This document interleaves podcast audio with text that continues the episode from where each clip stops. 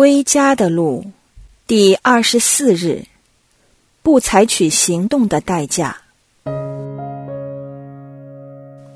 昨天，我们面对要从两个极端中做出选择：善与恶，天堂与地狱。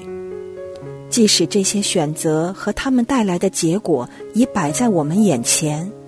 我们堕落的本性仍然能驱使我们做错误的选择，而我们已经知道，撒旦这位精通欺诈的高手绝不会错过任何机会吞噬我们。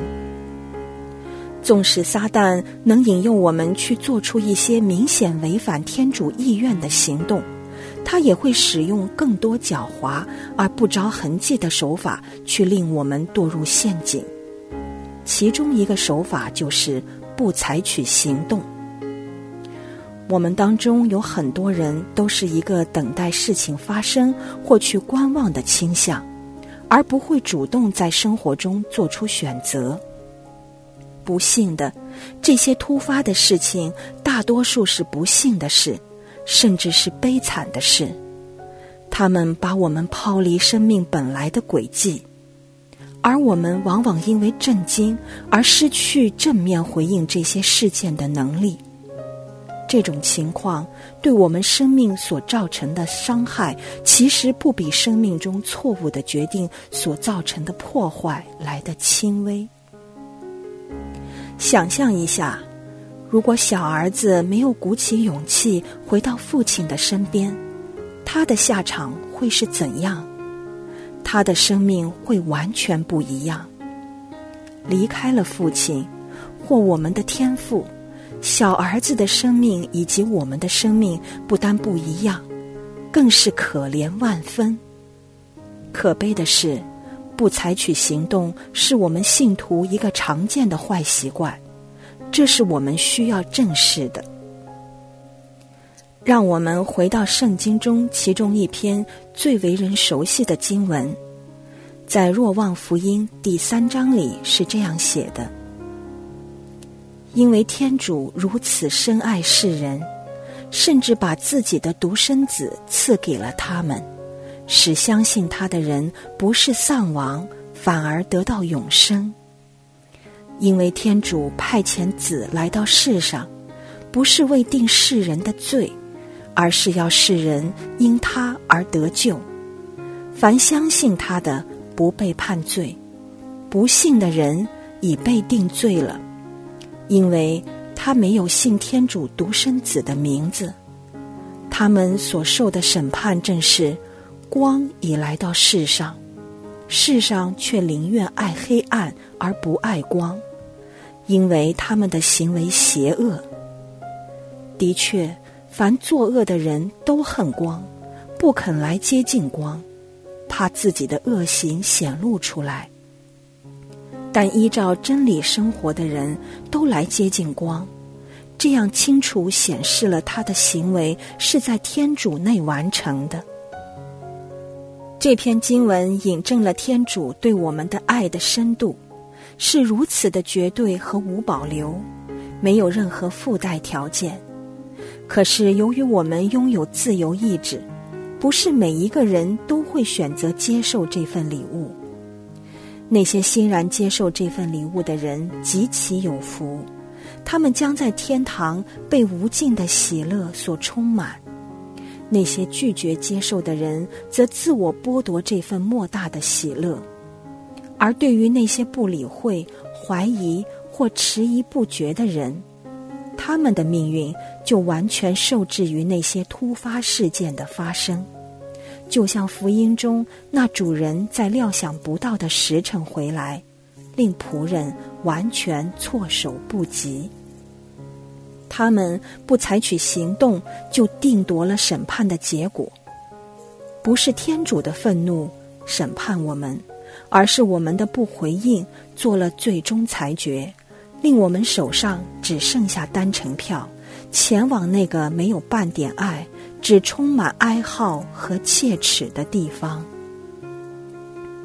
我们不采取行动，也就是慵懒，停留在自己的舒适区，被动、以及对天主的召唤缺乏反应，最终是我们定了自己的罪。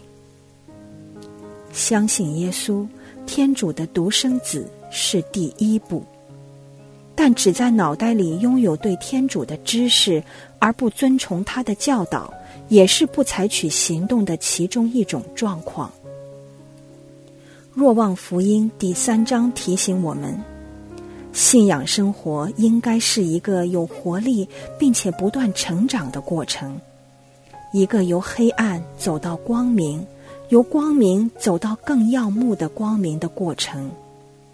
一切都与我们生活中的喜好与抉择有关，与我们选择什么和回避选择什么有关。这也是一个由习惯在黑暗及隐蔽中做自我追求，到在生命中彰显天主的爱、他的道路、真理和生命的持续皈依过程。这个过程的症结在于我们能服以降服于基督的心态，去好好过我们的生活。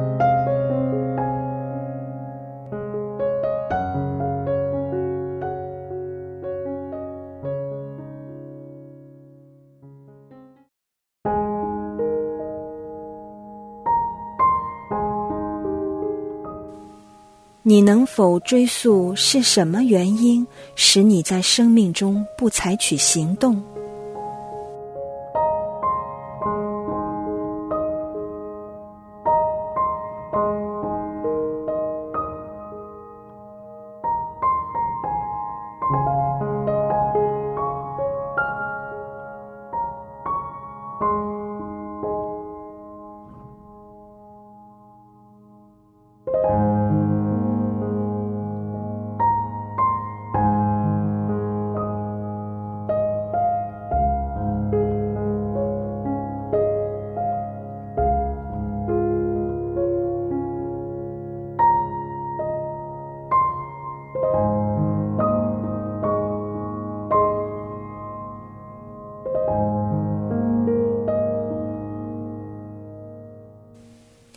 你对自己的信仰生活缺乏成长，有否感到不安？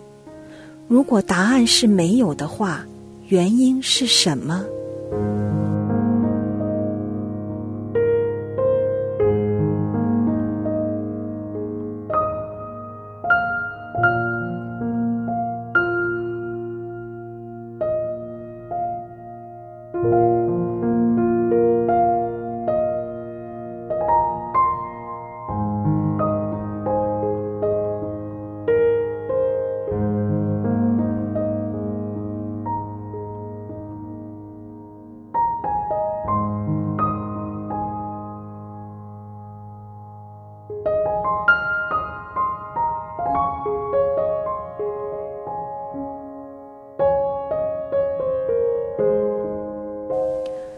圣神怎样启发你去正视你在信仰上不采取行动，以及不冷不热的态度呢？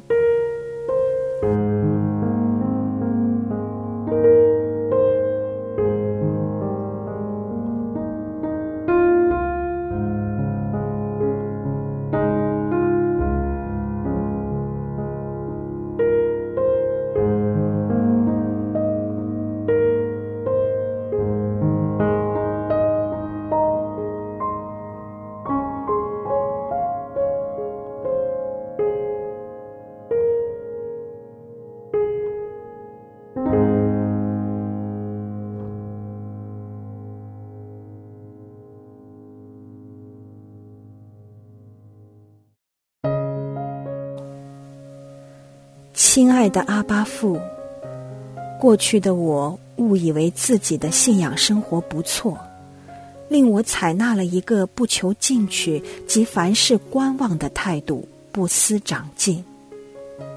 今日的反思让我更深层的认清自己在信仰生活中的盲点。我突然意识到。原来回避做出选择，其实就等同让魔鬼有更多的空间，偷偷潜入我的生命中。请你赐给我一份紧紧跟随你的渴求，不要容许我再以诸多借口拒绝回应你的邀请。在我去追求认识、爱慕及侍奉你的同时，请激发起我对你一份炙热的爱火，使我不要满足于追求脑袋的知识，坚定的放弃一切次要的事物，以更渴慕的情怀来跟随你。以上所求是靠我们的主耶稣基督。阿门。愿光荣归于父及子及圣神，起初如何，今日亦然，直到永远。阿门。